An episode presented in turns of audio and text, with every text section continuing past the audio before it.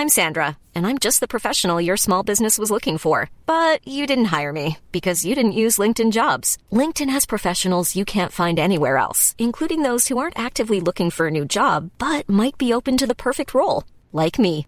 In a given month, over 70% of LinkedIn users don't visit other leading job sites. So if you're not looking on LinkedIn, you'll miss out on great candidates like Sandra. Start hiring professionals like a professional. Post your free job on linkedin.com/people today. Você é servo útil ou inútil? Evangelho de Lucas. Comentário de Mari Persona. Na parábola desse capítulo, vimos dois servos úteis e um inútil. Inútil e ignorante do caráter de seu senhor. Os dois primeiros foram recompensados por sua iniciativa, enquanto o terceiro foi censurado por sua apatia. A sua desculpa se baseou no que ele pensava de seu senhor.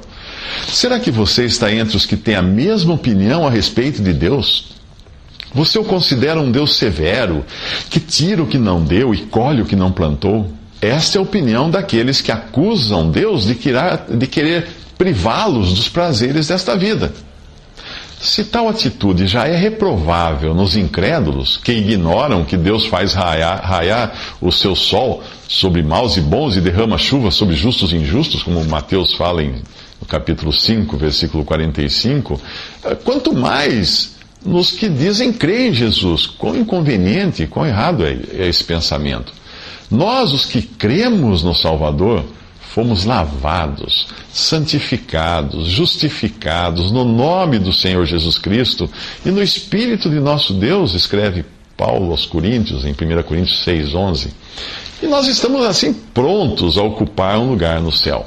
Se nós somos deixados na terra, é para fazermos boas obras, as quais Deus preparou de antemão para que nós as praticássemos, como diz em Efésios 2,10 e não para vivermos como os gentios que vivem na futilidade dos seus pensamentos. Citando Efésios 4,17. Talvez você alegue ser incapaz de fazer algo para Deus, mas será que não pode orar? Será que você não pode interceder pelos que fazem alguma coisa? Talvez a sua desculpa seja a falta de dinheiro, esquecendo-se da pobre mulher que tinha apenas duas moedas e foi elogiada pelo Senhor por sua liberalidade. Ainda que não tenha coisa alguma, você ainda tem a si mesmo para oferecer. Na carta aos Romanos, Paulo exorta os cristãos a oferecerem o próprio corpo em sacrifício vivo, santo e agradável a Deus, chamando a isso de culto racional, em Romanos 12, versículo 1.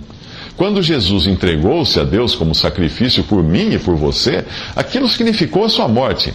Mas quando um crente é convidado a sacrificar-se para Deus, isso significa entregar-se vivo. Seu corpo, seu trabalho, sua adoração, seus bens. Mas o nosso sacrifício não é para remover pecados, pois Deus proveu para isso o sacrifício perfeito, Cristo, oferecido em sacrifício uma única vez para tirar os pecados de muitos, como diz em Hebreus 9, 28. Além dos dois servos úteis e do inútil, existe na parábola uma quarta classe de pessoas, das quais o rei declara: aqueles, aqueles inimigos meus que não queriam que eu reinasse sobre eles, tragam-nos aqui e matem-nos na minha frente. Lucas 19, 27.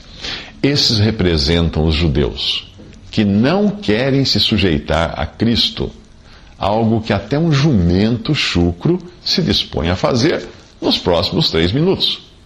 Em seu caminho em direção a Jerusalém, Jesus envia dois dos seus discípulos, dizendo-lhes: Vão ao povoado que está adiante, e ao entrarem encontrarão um jumentinho amarrado, no qual ninguém jamais montou.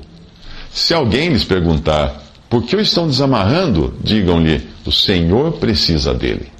Os discípulos fazem como lhes for ordenado depois lançaram seus mantos sobre o jumentinho e fizeram que Jesus montasse nele, como está em Lucas 19, versículos 28 ao 35. O jumento chucro representa o homem religioso, ainda amarrado à lei dada a Moisés para restringir seus passos e impedir que ele se comporte como um animal selvagem. Paulo explica que antes que viesse esta fé, estávamos sob a custódia da lei, nela encerrados, até que a fé que haveria de vir fosse revelada. Assim a lei foi o nosso tutor até Cristo, para que fôssemos justificados pela fé. Agora, porém, tendo chegado à fé, já não estamos mais sob o controle do tutor, já não estamos mais sob amarras. Isso está em Gálatas 3, de 23 a 25. Jesus ordena aos discípulos que desamarrem o jumento, para este poder ser útil e transportar o Senhor. Hoje, cada crente em Cristo está liberto da lei e pode servir a Cristo levando alegremente o seu nome e testemunho neste mundo como prova de gratidão e não por obrigação. Os fariseus costumavam fazer o contrário. Atavam os fardos pesados e difíceis de suportar sobre os seus seguidores. Isso está em Mateus 23, 4. E os colocavam nos ombros dos homens, apesar deles próprios, os próprios fariseus, não desejarem carregá-los. Muitos líderes religiosos fazem o mesmo hoje com seus seguidores alheios ao fato de que a salvação não é recebida por mérito ou pela guarda da lei, mas por graça. Por outro lado, há também os que compreendem que sua salvação é por graça, porém estão interessados apenas em se verem livres das amarras. Se o jumento tivesse apenas sido solto, que utilidade teria ele para o Senhor? Todavia, o amor de Cristo nos constrange, porque estamos convencidos de que um morreu por todos, logo todos morreram.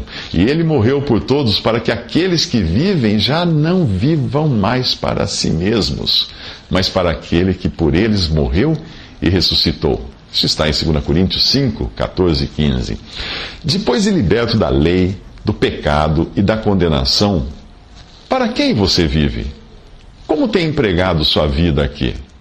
Que utilidade você tem para Deus?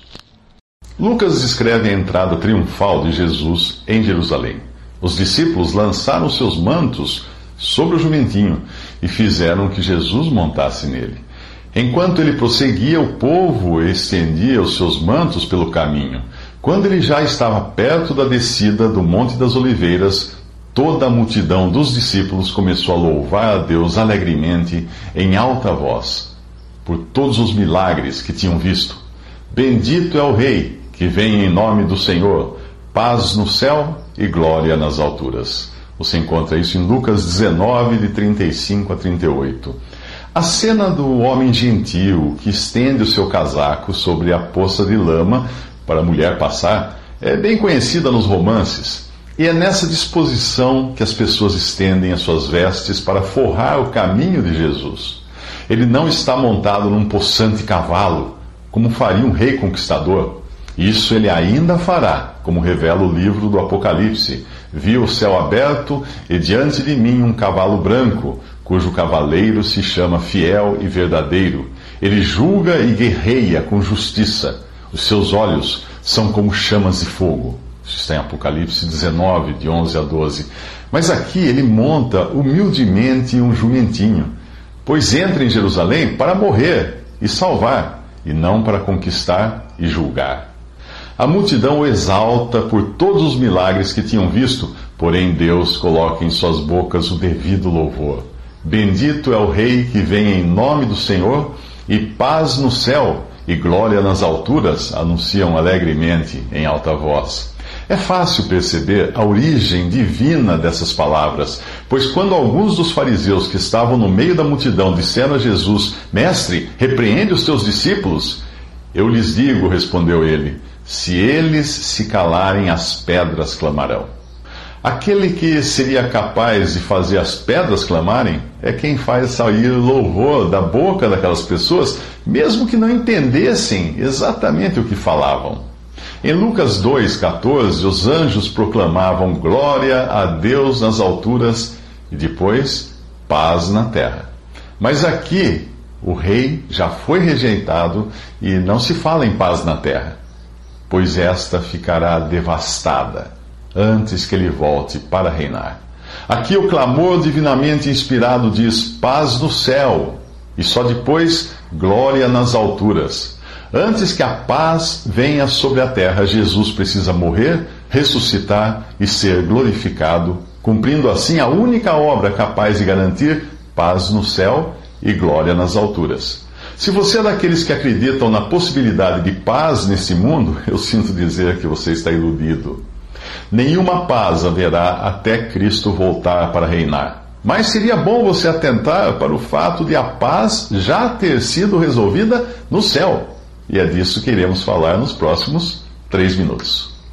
Nós costumamos pensar na obra de Cristo apenas no sentido de nos salvar, mas a sua morte, ressurreição e glorificação à direita da majestade nas alturas, como fala em Hebreus 1:3, tem uma abrangência bem maior. Antes de Adão e Eva caírem em pecado, houve outra queda envolvendo Satanás, o querubim guardião, é como é chamado em Ezequiel 28:14.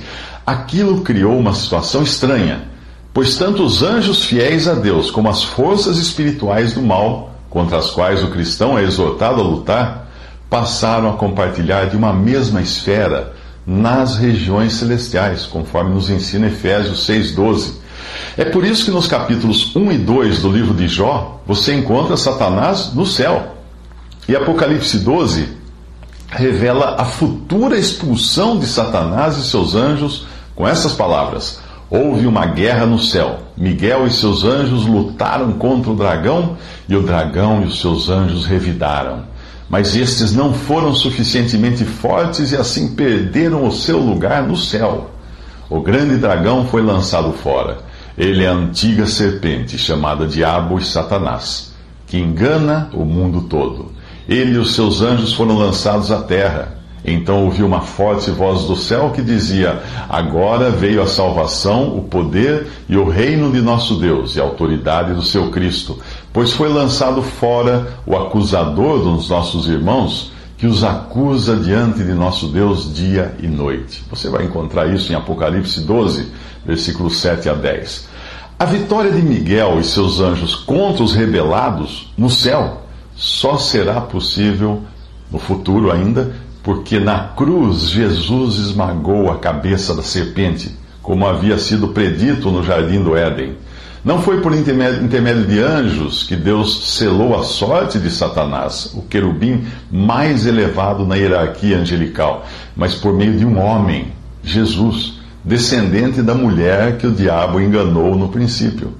Por isso, o Evangelho está entre as coisas que até os anjos anseiam observar, como fala em 1 Pedro 1,12. E esses mesmos anjos buscam conhecer a multiforme sabedoria de Deus, como diz Efésios 3,10, manifestada através da igreja. Pois foi do agrado de Deus que nele, em Cristo Jesus, habitasse toda a plenitude, e por meio dele reconciliasse consigo todas as coisas, tanto as que estão na terra quanto as que estão no céu, estabelecendo a paz pelo seu sangue derramado na cruz. Antes vocês estavam separados de Deus e em suas mentes eram inimigos por causa do mau procedimento de vocês. Mas agora ele os reconciliou pelo corpo físico de Cristo mediante a morte, para apresentá-los diante dele santos, inculpáveis e livres de qualquer acusação. Isso está em Colossenses 1, 19 a 22. Nos próximos três minutos, Jesus chora.